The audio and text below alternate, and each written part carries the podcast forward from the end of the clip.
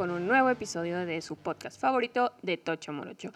Por cuestiones ajenas a nuestras circunstancias, les traemos un episodio un poco diferente. Va a ser una mezcla de lo que vimos ya en el season opener de la NFL, porque no pudimos hacerles un episodio antes del kickoff y como por estas mismas circunstancias vamos a estar fuera del aire para la próxima semana, tampoco les vamos a poder traer un resumen detallado del resto de los juegos de sábado y del Monday Night. Entonces, pero para no dejarlos colgados y para avisarles que no vamos a estar la próxima semana, les traemos un episodio especial en el que vamos a hablar rápidamente de las noticias que han impactado más al mundo de la NFL esta semana y de lo que vimos ayer, porque para nosotros hoy es viernes, en el Season Opener, donde se enfrentaron los campeones defensores, los Kansas City Chiefs, contra los Detroit Lions. Y para cerrar el episodio les vamos a dejar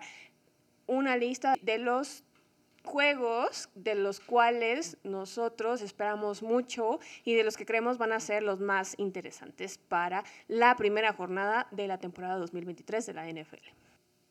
Así es, también recordarles que este fin de semana pasado fue el primero de fútbol americano colegial y vaya sorpresa también que nos dio la Universidad de Colorado, que está dirigida por el head coach Dion Sanders, prime time, y pues este cambio completo de cultura que hizo en el equipo pues dio resultados rápidamente al vencer al ranqueado TCU. Los Búfalos eran pronosticados perdedores por más de 20 puntos y lograron la victoria en el partido. Fue bastante emocionante y también bastante sorprendente para muchos especialistas, pues esto no sería posible, pero lo logró Dion Sanders en su primer partido como head coach de un equipo de colegial de una universidad Power Five, sacar una victoria que pocos esperaban. Que bueno, los analistas no lo esperaban, pero los fans de Colorado sí, porque para sumarle a todo este circo y teatro que ha habido alrededor de esta contratación, recordemos que la Universidad de Colorado le ofreció a Dion Sanders 29 millones de dólares por volverse su coach, cosa y cantidad que ellos no tienen en este momento en el bolsillo o no lo tenían en el momento en que ellos firmaron el contrato, pero ellos están tan seguros del éxito que se atrevieron a firmarlo porque sabían que iban a, o confiaban en que iban a tenerlos en algún momento, ¿no? A fin de cuentas, esos 29 millones no se les daba en el momento y como respuesta a este movimiento, los fans de Colorado donaron al programa de fútbol americano de la universidad 28 millones.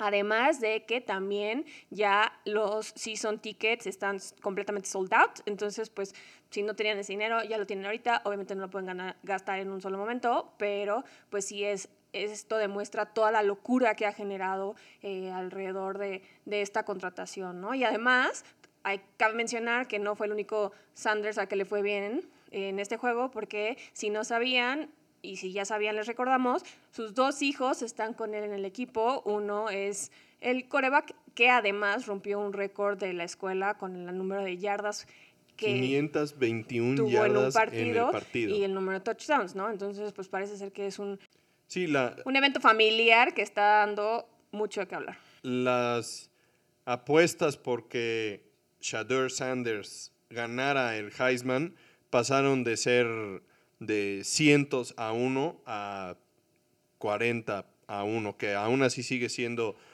pues definitivamente no el favorito, porque Caleb Williams de la Universidad del Sur de California es el amplio favorito para llevarse el galardón al mejor jugador del fútbol americano colegial, pero aún así esto lo pone en la, en la conversación y pues es un gran logro para un jugador que venía de una escuela pequeña como era Jackson State y que además de todo pues estaba en un equipo del cual se esperaba muy muy poco, ¿no? Que bueno, no tampoco queremos minimizar todo esto de ganarle a un equipo rankeado. TCU estaba rankeado 17 antes. De irse arriba de las apuestas, pero también recordemos que es la primera semana de la temporada, ¿no? Y que como bien sabemos todos los que amamos este deporte, todo puede pasar. Puedes empezar súper caliente y decir, ah, sí, ya emociona a tus fans y de repente tener un pico y después caer, ¿no?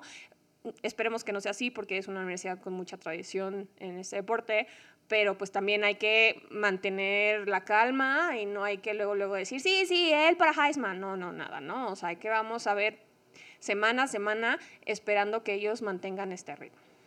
Y bueno, hablando de semana a semana, para los Búfalos de Colorado, el siguiente juego es en contra de la Universidad de Nebraska este fin de semana y este es uno de esos clásicos partidos del viejo Big 12, esta gran rivalidad entre estas dos escuelas va muy muy atrás en la historia y pues vaya momento para que se vuelvan a enfrentar. Nebraska no viene en el mejor momento, también cambiaron al coach. Recordemos que el ex coach de las Panteras de Carolina, Matt Rule, fue el elegido para llegar a los Cornhuskers y tendrán que enfrentar en el home opener en Boulder, Colorado, a los Búfalos que están calientes, como dices tú, después de haber ganado de visitante a TCU. Entonces este será un juego en el que seguramente Colorado vencerá a Nebraska, pero como bien dices, todo puede suceder. Y bueno, ya vamos a empezar con la sección de noticias de la NFL, porque este fue un paréntesis muy grande, pero era importante mencionarlo para todos los fans del colegial. Y bueno, también una noticia que, si mal no recuerdo, Jaycee nos había dicho que probablemente podíamos esperar hasta el final de, la de esta temporada. Y, oh sorpresa, nos cayó ayer justo antes del el kickoff, ¿no? Es, yo creo que estaban esperando que también se hiciera un revuelo y aprovechar eh, toda esta emoción que traía eh, el inicio de la temporada. ¿Y de qué les hablamos? De que Joe Burrow finalmente consigue su nuevo contrato, lo cual pues evita todo eso de tener que jugar bajo la opción de quinto año para el próximo año. Y este contrato lo hace el jugador, no solo el coreback, el jugador mejor pagado en la historia de la NFL. Así es, son 5 millones 200, perdón, 5 años, 275 millones de dólares, con un promedio anual de 55 millones colocándolo 2.5 millones por encima de Justin Herbert y 3 millones por encima de Jalen Hurts. Recordemos que durante toda la pretemporada o la off-season se habló de quiénes eran el jugador mejor pagado. Primero fue Lamar Jackson, luego por un millón Jalen Hurts, luego por medio millón Justin Herbert. Ahora estamos hablando de que en menos de seis meses ya ni Lamar Jackson ni Jalen Hurts, ni Justin Herbert son los mejores pagados. Es Joe Burrow y por 2.5 millones de dólares está en la cima de los contratos de la NFL y esto pues de forma más o menos importante o, tal vez eh, un añadido para él eh, evita el quinto año de, de contrato de novato que puede tener él por haber sido seleccionado en la primera ronda y entonces eso le beneficia, ¿no? Eh, él está jugando en este momento, está entrando a su cuarto año en la liga y los Bengals podrían haberle extendido un quinto más con un salario un poco mayor, completamente garantizado, ahora como ya firma este, esta extensión de contrato, entonces a partir del próximo año empiezan a contar estos cinco años de los que acabamos de hablar. Yo creo que aquí el que sale eh, perdiendo y queda bailando finalmente es Jalen Hurts, ¿no? Porque Joe Burrow como habíamos dicho, se merece ese contrato porque en las pocas temporadas que ha estado y el poco tiempo que está en el campo, porque consideramos que ha tenido varias lesiones que lo han dejado fuera mucho tiempo, sí ha demostrado que tiene la capacidad, sí ha llevado muy lejos a su equipo, pero Jalen Hurts también, ¿no? O sea, viene de, de, llegar a un Super Bowl a diferencia de Justin Herbert y Lamar Jackson que quedan entre estos dos jugadores, ¿no? O sea, Jalen Hurts tal vez ha probado un poquito más que Lamar Jackson y pues regresamos a este punto de, de que no nos tiene tan convencidos ahorita Lamar Jackson y lo que están haciendo los Ravens con él, pero bueno, eso es otro, otra historia, ¿no? Y pues Justin Herbert tiene muchísimo potencial, pero tampoco ha llegado tan lejos. Mm, para mí, más bien, el, el que sale como perdiendo después de todo esto es Lamar Jackson, porque, o sea, tuvo una negociación turbulenta en la que su relación con el equipo, pues sí se vio algo desgastada, hubo comentarios ahí bastante fuera de lugar tal vez, eh, algunos malos momentos, fue una negociación extremadamente larga, él pretendía que tuviera un contrato completamente garantizado y entonces después de todo ese esfuerzo y todo ese tiempo, que todo eso haya durado tan poco tiempo me parece que le debe de, quedar un sabor bastante agridulce a Lamar Jackson. Bueno, pero a fin de cuentas, Lamar Jackson no ha probado nada, ¿no? Y también se ha perdido muchos juegos y, temporadas por lesiones y por otras cuestiones extrañas. Jalen Hurts viene de un Super Bowl, ¿no? Que al cual estuvo a nada de ganar. Entonces, pues sí son cuestiones que luego te dejan pensando de que, planean o cuál es la estrategia de los general managers, ¿no? Pero bueno, no estamos aquí para cuestionar eso, simplemente para informarles que finalmente Joe Burrow tiene su contrato. Y otro que tiene contrato nuevecito y que también entra a el libro de récords es aquel jugador tan importante del cual les habíamos hablado que estábamos preocupados por su equipo, porque sin él no sabíamos qué iban a hacer. Y hablamos de Nick Bosa, el Defensive Player of the Year el año pasado, quien había estado en holdout, no había estado en los entrenamientos, porque estaba pidiendo un nuevo contrato, estaba pidiendo más dinero, él quería, él estaba ya con todos los movimientos de contrato como el jugador el noveno jugador mejor pagado de su posición, como les habíamos dicho el episodio anterior, y él estaba buscando algo más similar a lo que estaba ganando Aaron Donald, que era el número uno de la posición, ¿no? Y finalmente logra su cometido y no solo algo similar, sino que supera a Aaron Donald. Sí, y con esto se termina el largo holdout que estuvo durante toda la off-season y le da a los 49ers de vuelta a su mejor jugador defensivo. Eh, es muy importante mencionar que le van a perdonar los 2 millones de dólares en multas que tenía por no presentarse a los training camps y a la Eso no es sorprendente porque ya hemos comentado que, les, que ellos están interesados en de buena fe llevar todo este proceso y que no le, al principio no le estaban cobrando, ¿no? Así es. Entonces, me parece que es un, gran contrato y una gran noticia para los 49ers que realmente, pues ahora que, que, empecemos a hablar de los partidos, el peso de tu mejor jugador defensivo puede ser muy, muy importante, ¿no?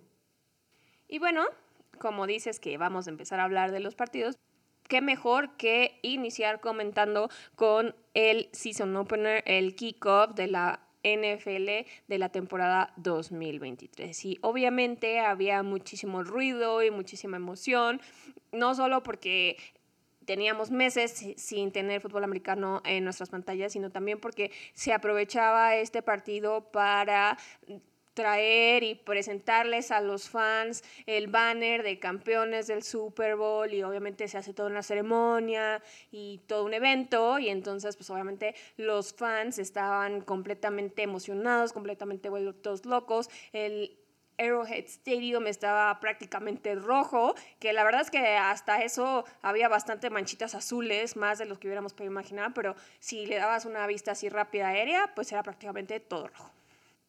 Y vaya que fue un partido sorprendente desde el inicio que se anunció el calendario. Fue un poco controversial pensar en los Leones como el equipo que fuera honrado hasta cierto punto con la elección de participar en el primer partido de temporada. Es que luego ya no sabes si tomarlo como honor o como burla, porque a veces podrías llegar a pensar que como es el campeón defensor y como va a hacer toda su ceremonia, pues le pues, podrían poner un jueguito ahí fácil para que se luzcan en casa, celebrando. Entonces, pues puedes tomarlo como los dos, los dos lados de la moneda, lo cual la gente lo había tomado, ¿no? O sea, prácticamente era ahí porque le ponen un pan a los Kansas City Chiefs.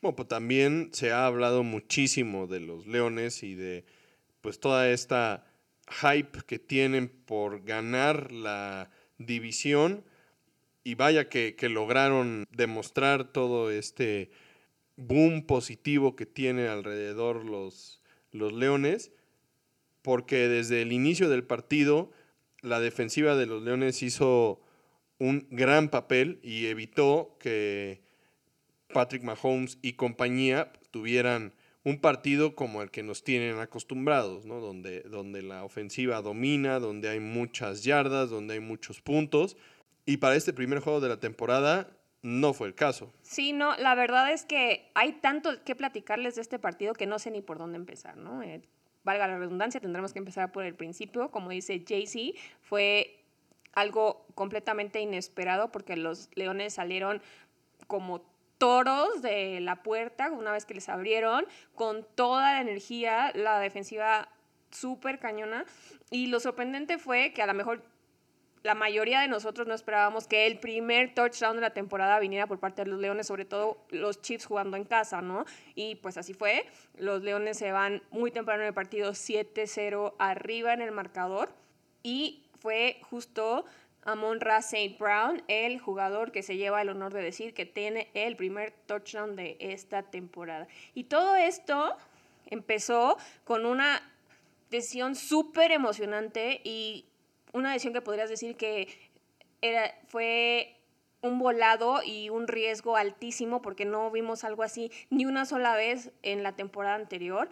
Y esto fue la decisión de el head coach de los Lions, Dan Campbell, de hacer un fake punt en su misma yarda 17. Nadie lo vio venir, de hecho enfocaron al coach de equipos especiales de Kansas City teniendo ahí un berrinchazo porque pues no lo vieron venir y en su misma yarda de 17 consiguen el primero y 10 y más y entonces hilan un drive de 14 jugadas, 8 minutos y 91 yardas para tomar esta ventaja que ya les comenté. Por el lado de los Chiefs, la verdad es que les hizo muchísima falta Travis Kelsey, quien finalmente no jugó este partido por la hiperextensión de rodilla que sufrió esta misma semana. Se había debatido si podría o no jugar y finalmente pues, la decisión previo al inicio del partido fue que no participaría. Porque de hecho a las 10 de la mañana le hicieron pruebas en la alberca para ver cómo tenía la rodilla y qué movilidad tenía y los resultados no fueron nada positivos, no podía moverse, la rodilla tenía muy poca fuerza, entonces eso fue lo que les dio la pauta para decir que no iba a estar disponible. Todavía su estatus para la siguiente semana está en duda, todo el mundo espera que ya lo logre, pero obviamente pues su salud y su long-term availability es lo que importa en este momento. Y bueno, fueron Gray y Bell los alas cerradas encargados de sustituirlo con resultados, la verdad, bastante pobres en comparación a lo que nos tiene acostumbrado Travis Kelsey. De Gray más que de Bell, porque a fin de cuentas Bell sí tuvo un touchdown en este partido. Pues sí, pero realmente no hubo más allá que eso. Y por otro lado, lo que sí quedó de ver de forma impresionante fueron los receptores de los Chiefs, quienes parece que tomaron una decisión muy al estilo de los Patriotas, de que pues cualquiera puede tomar la, la posición, cualquiera puede ser el siguiente mejor, eh, siempre y cuando pues hagas tu trabajo. Y la verdad es que Kadarius Tony y Skylar Moore. Sky Moore. Y Marqués Valdés Cantling. Y Rice, que también es un novato que a deber muchísimo en este partido. Sí, la verdad es que no fue el Patrick Mahomes al que estamos acostumbrados. Al principio pensábamos que sí, porque como siempre lo hemos sabido y como siempre lo hemos visto, una vez que los Lions osaron romper el cero en su casa, se súper enojó, esto le da nueva vida y en los últimos minutos de, del cuarto, pues arranca, agarra ritmo, empieza a buscar y contestan en el marcador, ¿no? Este, pero como dices, como que no se terminaron de hallar, no sabían cuál era su identidad sin Travis Kelsey, aunque su head coach dice que no es excusa por lo que pasó, pero los primeros siete pases de Mahomes fueron a siete diferentes receptores, ¿no? O sea, estaban viendo, yo creo, midiendo quién sí, quién no, finalmente por quién iba a ser eh, su carta fuerte, como dices, se decantaron por Kader Stoney y Sky Moore, que tuvieron oportunidad de cambiar el ritmo del juego, de cambiar el rumbo del marcador y, no lo hicieron. Los dos soltaron pases, cuatro pases sueltos en este partido, algo que no se había visto de los Chiefs antes y sí, al final del partido ya se veían tanto Mahomes como los receptores desesperados, ¿no? O sea, un Mahomes tratando de lanzar balones a donde fuera y arriesgando mucho el balón, algo que no es él en el campo. De hecho, uno de esos balones que rebotaron en, un receptor eh, termina en manos de uno de los profundos de los Leones para una anotación que terminaría siendo decisiva, ¿no? Sería la, diferencia en el partido y después de ahí los Leones todavía este, volvieron a anotar. Pero realmente la inconsistencia del cuerpo de receptores de los Chiefs es preocupante porque, digo, dejaron ir a Tyreek Hill, luego ahora dejaron ir también a Juju Smith Schuster y no han traído talento de nivel para sustituirlos y prácticamente el juego aéreo ahora depende 100% de Travis Kelsey, quien ahora está lesionado.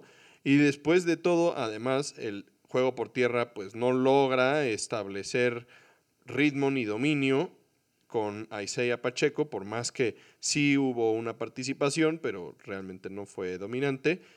Y por otro lado, desde el lado defensivo de la bola, digo, tenemos que decirlo, la falta de Chris Jones es notoria. No tienes a tu playmaker a la defensiva. Mira, sí, pero no. En este momento no estoy de acuerdo contigo, vamos a decir, porque tal vez sí les hace falta Chris Jones, pero yo hubiera esperado que mucho más, que se hubiera reflejado esto en, la defensiva mucho más, y no fue así como en el caso de Travis Kelsey, ¿no? La verdad es que la defensiva, y, y, es hasta sorprendente, porque recordemos que temporada tras temporada decimos que la defensiva de los Chiefs tarda mucho en carburar y esto era algo, que preocupaba mucho o nos preocupaba mucho a nosotros en este podcast, considerando que no iba a estar el líder de esta de este lado del balón en Chris Jones. Y la verdad es que entre George Karlaftis, Michael Dana, Anudike Usoma y Trent McDuffie, sobre todo Karlaftis y McDuffie, se pusieron las pilas y yo creo, yo creo lo personal, que los Chiefs no extrañaron tanto a Chris Jones como Chris Jones hubiera querido. Que Chris Jones está disfrutando este momento, sí, porque va a ride the wave de lo que pasó, porque los Chiefs como equipo no tuvieron a Travis Kelsey, porque se vieron un poco desordenados, sí. Pero yo creo que en realidad no lo extrañaron tanto como hubiéramos podido imaginar. Si pensamos que David Montgomery les anotó por el, corriendo por el centro de la defensiva un touchdown en un momento clave del partido, pues tal vez nos podríamos preguntar si Chris Jones hubiera estado ahí en el centro de la defensiva donde juega, eh, pues David Montgomery hubiera tenido un camino tan sencillo para anotar. Pero bueno, eso es todo cura should would ¿no? O sea, eso es especulaciones. Y la verdad es que, pues, si están en esta situación es porque así lo han querido, ¿no? Y, regresando a, esto de que han perdido a Tyreek Hill, yo creo que se confiaron, ¿no? Se confiaron en la temporada pasada que todo el mundo dijo, es que dejaron ir a Tyreek Hill, ahora qué va a ser de ellos, no van a poder tener un buen juego por aire, este, por tierra, la ofensiva no se va a mover. Y finalmente callaron a todos los críticos, ¿no? Entonces yo creo que se confiaron justo en eso que dicen, bueno, nosotros somos una unidad más que un solo jugador sin considerar a Patrick Mahomes, ¿no? Eh, entonces, Han dejado ir a varios, no han invertido, como dices, también tienen, pues a lo mejor no pesa tanto, pero también tienen el cambio de que perdieron a Eric, Eric Bienemy y como nos preguntábamos fuera del aire, que justo habíamos discutido esto la semana pasada, yo te preguntaba que si tú creías que les iba a pesar y tú me decías que no, porque bueno, a fin de cuentas, no era él ya el que está mandando las jugadas, pero yo creo que sí es algo que, que te pesa sí o sí, ¿no? Es algo que alguien que tenías ahí ya mucho tiempo, que era, eh, iba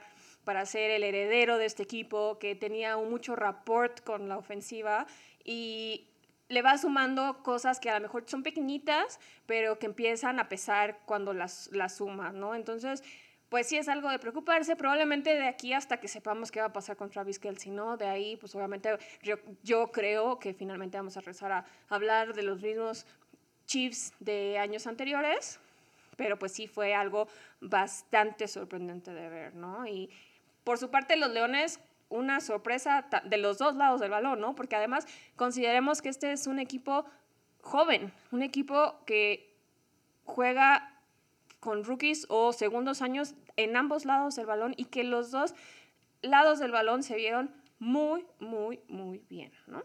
Sí, Aiden Hutchinson puso presión a Patrick Mahomes desde el inicio del partido, estuvo sobre él de hecho, en varias ocasiones el tackle derecho de los Chiefs se veía que estaba tal vez alineado muy atrás de la línea, muy complicado eh, su posición en, el campo, nunca lo castigaron. Eh, también se veía que estaba saliendo un poco antes de, de, que realmente fuera el snap, pero pues también la, la, manejó, la manejó bastante bien, pero la verdad es que el resultado es que Aidan Hutchinson estuvo sobre Patrick Mahomes todo el tiempo. Los profundos de los Leones pues, tuvieron un gran partido, incluyendo este pick six del que ya les habíamos comentado. De un novato que no se fue en la primera ronda. Y por otro lado, en la, en la ofensiva, digo, tuvimos a la oportunidad de ver a Jamir Gibbs, por ejemplo, que no tuvo un juego destacado, pero sí un rol dentro de la ofensiva. Como ya mencionabas, Amon Ra St. Brown. Y un Jared Goff que se vio suficiente, no excelente, pero sí hizo lo que necesitaba, completamente un game manager en toda la expresión de la palabra pero lo suficiente para ganar el partido sin cometer errores, poniendo los pases complicados tal vez en el momento correcto. Y sí, en algunas ocasiones con decisiones tal vez equivocadas, pero nada que le costara a los Leones el partido. Y la verdad creo yo que el highlight de la ofensiva de los Leones es David Montgomery, este corredor que llega de los Osos de Chicago, un rival divisional, y que sí estableció un, juego por tierra dominante con un ritmo ofensivo que al final del partido pues logró terminar con el reloj y evitar darle oportunidades de sobra a los Chiefs. Bueno, ya para cerrar este segmento, la verdad es que a diferencia de ti, yo aún no me subo al tren de los Lions. Todavía no estoy convencida que se puedan quedar con la visión porque sí, aunque acepto que me sorprendieron gratamente y que no esperaba este performance que dieron en el juego del jueves por la noche, yo creo que Jared Goff sigue siendo su eslabón más débil y pues por algo se dice que un equipo es tan fuerte como su eslabón más débil y yo creo que necesitan hacer algo. No sé qué, la verdad, no hay mucho que hacer, pero tú dices que Jared Goff no hizo nada para costarles el juego, pero la verdad es que a mí me parece que sí hubo unos momentos decisivos en el partido en los que él estuvo a punto de perderles el juego, ¿no? Afortunadamente, pues tienen a todos estos jugadores, como ya mencionamos, de ambos lados del balón para sobrellevar esos errores y entonces no, no fue costoso, pero pues eso de que estés en posición de anotar en la zona roja y no fue completamente su culpa porque fue en fumble, ¿no? Pero eso no está bien, no puedes dejar y menos contra un, rival como los Chiefs y luego en jugadas claves y momentos claves como tercer down o al final del partido prácticamente estábamos viéndolo y te dije, no, pues ahí es donde perdieron el partido los Leones, ¿no? Que dejaron ir ese ese tercer down y ese cuarto down tan importantes. Entonces, yo creo que sí es un eslabón muy débil, sí tienen que tener el dedo en el renglón con, con lo que respecta a Jared Goff, porque en, ese, en esta ocasión no les perdió el partido, pero yo sí creo que en algunos otros juegos podría ser el motivo de, por el que pierdan estos partidos y a lo mejor que se les complique en la batalla para la por la división. Bueno, continuando con los juegos, que creemos que pueden ser importantes en esta primera semana de la NFL. Hablando ya de los 49ers, que ya comentamos que contarán con Nick Bosa para este primer partido de la temporada, en el cual visitan a los Steelers. Y bueno, eh, yo he escuchado y visto que para muchos los Steelers son favoritos para ganar este partido por ser locales. A mí me parece muy descabellado este, pues este análisis. No, no creo que los Steelers tengan el nivel para ganarle a los 49ers, que son francamente uno de los dos equipos favoritos para ganar la conferencia nacional y que además de todo tienen muchísimo potencial, ¿no? Y los Steelers pues sí son un equipo que viene mejorando, su defensiva como siempre es la carta fuerte. Sabemos que Kenny Pickett, George Pickens, Najee Harris pues, son jugadores que tienen buen nivel y, que, y mucha promesa, pero no creo que tengan el nivel para ganarle a los. Pero sí va a ser un encuentro interesante porque vamos a ver a Kenny Pickett en su segunda temporada y el que puede hacer ya como líder oficial de este equipo contra un Brock Purdy que tiene ahorita mucho que probar para mucha gente, que él dice que no, o sea, él dice que él está tranquilo y que él no tiene que probarle nada a nadie, pero a fin de cuentas sí lo tiene que hacer, ¿no? O sea, pues, tenemos que ver si fue suerte de principiante, suerte de novato, si de verdad es alguien que tenga esta capacidad como la tuvo Tom Brady en su momento, de, estas mismas circunstancias que vivió. Entonces, por el lado, yo creo que de corebacks sí es un encuentro muy interesante porque pues los dos corebacks podríamos decir que están como nuevecitos, ¿no? O sea, aunque no lo están, pero sí, sí van a tener que tomar el control ahora sí oficialmente de los equipos. Los Steelers hablan, están hablando muy bien de, de, Kenny Pickett, obviamente pues no van a hablar más de su quarterback, pero se ven emocionados, ya dicen que le dicen Big Ken, entonces veremos si tanto Pickett como Purdy pueden walk the talk.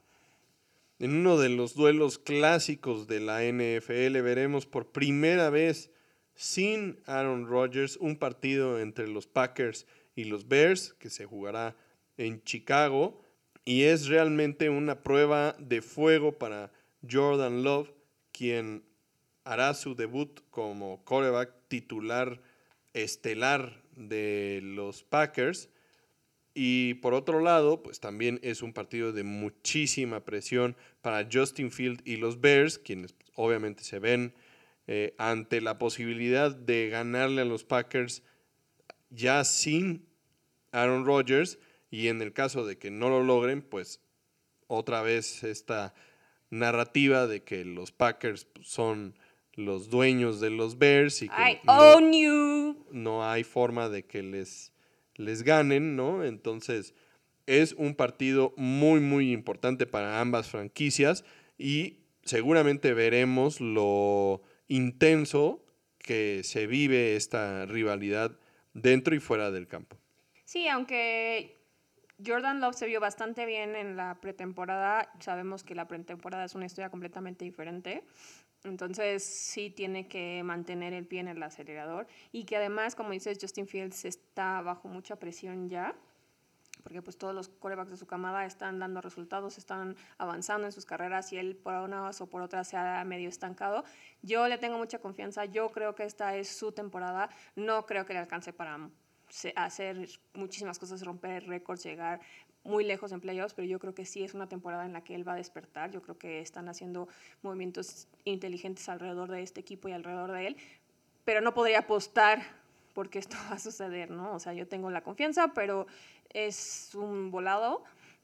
el talento lo tiene, lo sabemos que lo tiene, desafortunadamente pues su equipo no, no ha sido el mejor y seguramente ahorita pues se están comiendo las uñas y se están pegando de golpes en la cabeza por lo que está haciendo Montgomery con los Leones, algo que no pudieron sacarle a él en los Bears, pero bueno, ¿no? O sea, no dejen de ver este partido porque pues representa un cambio importante en esta división.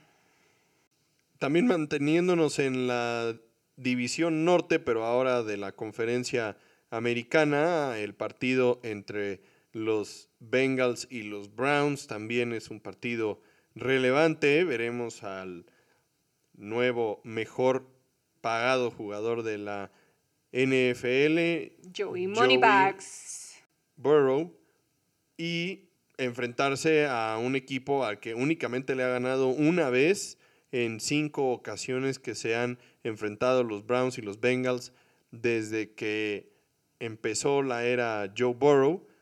Por el lado de los Browns, pues veremos también a Deshaun Watson finalmente ser el titular de un equipo desde el inicio de la temporada, desde 2019. Desafortunadamente. Y veremos si realmente tiene ese nivel para comandar a un equipo exitoso o si eh, será simplemente una contratación histórica que pasará a la historia solo por el contrato que firmaron.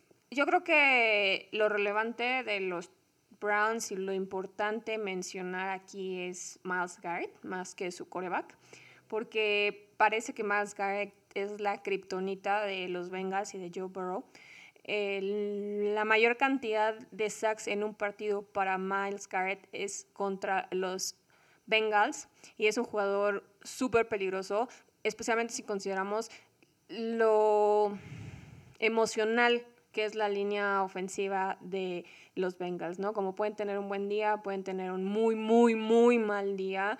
No es su unidad más fuerte y pues con un equipo, más bien como con un oponente como Miles Garrett persiguiendo a tu coreback, esto puede dar muy malos resultados, ¿no? Entonces, algo tienen que hacer, algo tienen que ajustar para que esto no se repita.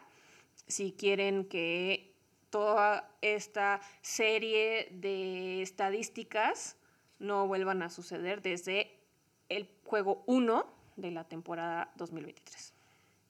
Continuando con otro de estos partidos de división que, que son históricos, pues tenemos un Raiders visitando a Broncos y obviamente este partido tiene como atractivo la llegada de Sean Payton a los Broncos y este intento de revivir, entre comillas, la carrera de Russell Wilson por el lado de los Broncos, por supuesto, por el lado de los Raiders, pues ha sido una off-season llena de altibajos, una montaña rusa completamente de noticias, de, de cosas y pues es que firmaron a Jimmy G después de haber dejado ir a Derek Carr de forma completamente inceremoniosa.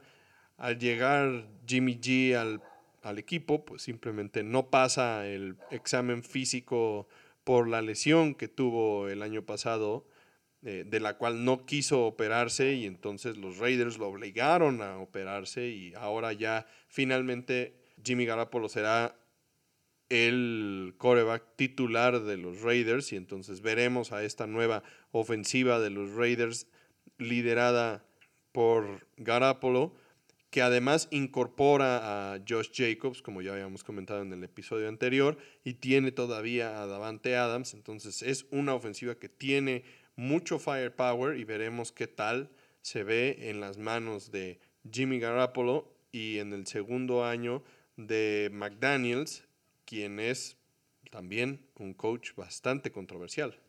Sí, aquí tenemos dos cosas que hay que estar pendiente, ¿no? Eh, todo lo que habló Sean Payton en esta off-season de que si su predecesor, que si le habló pestes de él, que si yo y que aquí mis chicharrones truenan, pues ahora es el momento de demostrar todo eso, ¿no? Y, y, la verdad es que me parece que está en una situación bastante complicada porque no veo cómo puedan sacar del hoyo a Russell Wilson. O sea, no creo que vaya a tener una temporada tan mala como la temporada anterior, porque además pues ahora ha invertido muchísimo tiempo, muchísimo energía en ponerse en forma, toda esta off-season lo hemos visto bajar mucho de peso, ponerse mucho más ágil, pero no creo que este equipo esté en el momento adecuado para este renacimiento.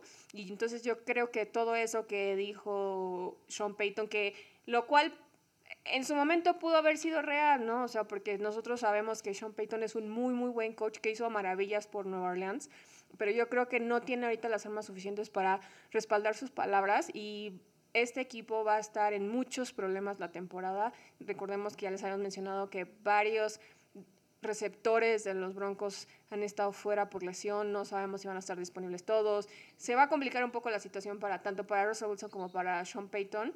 Esperemos que estemos equivocados para que sea una competencia dura, probablemente no. Y por el lado de los Raiders también tienen que lidiar no solo ahora con George Jacobs, quien ya está en el equipo, como bien mencionas, sino con Chandler Jones, que ha estado yendo y viniendo de los training camps y de los entrenamientos por razones que no nos han querido decir. Y ahora esta semana se volvió a ausentar por razones personales, las cuales McDaniels no había querido comentar y dijo que eso, ese tema no se iba a tocar. Y pero que hemos visto desarrollarse de manera desagradable porque Chandler Jones tuiteó que así no se trata otra gente y que bla, bla, bla, y que él no va a volver al equipo mientras McDaniels y el general manager sigan a cargo del equipo. No sabemos qué tipo de drama esté pasando. De, un día después borró el tweet, eh, mandaron policías a su casa para investigar porque había sospechas, había situaciones complicadas, no nos, no, no nos hemos enterado de los detalles, pero pues sí es algo que podría pesarles a, los Raiders esta temporada.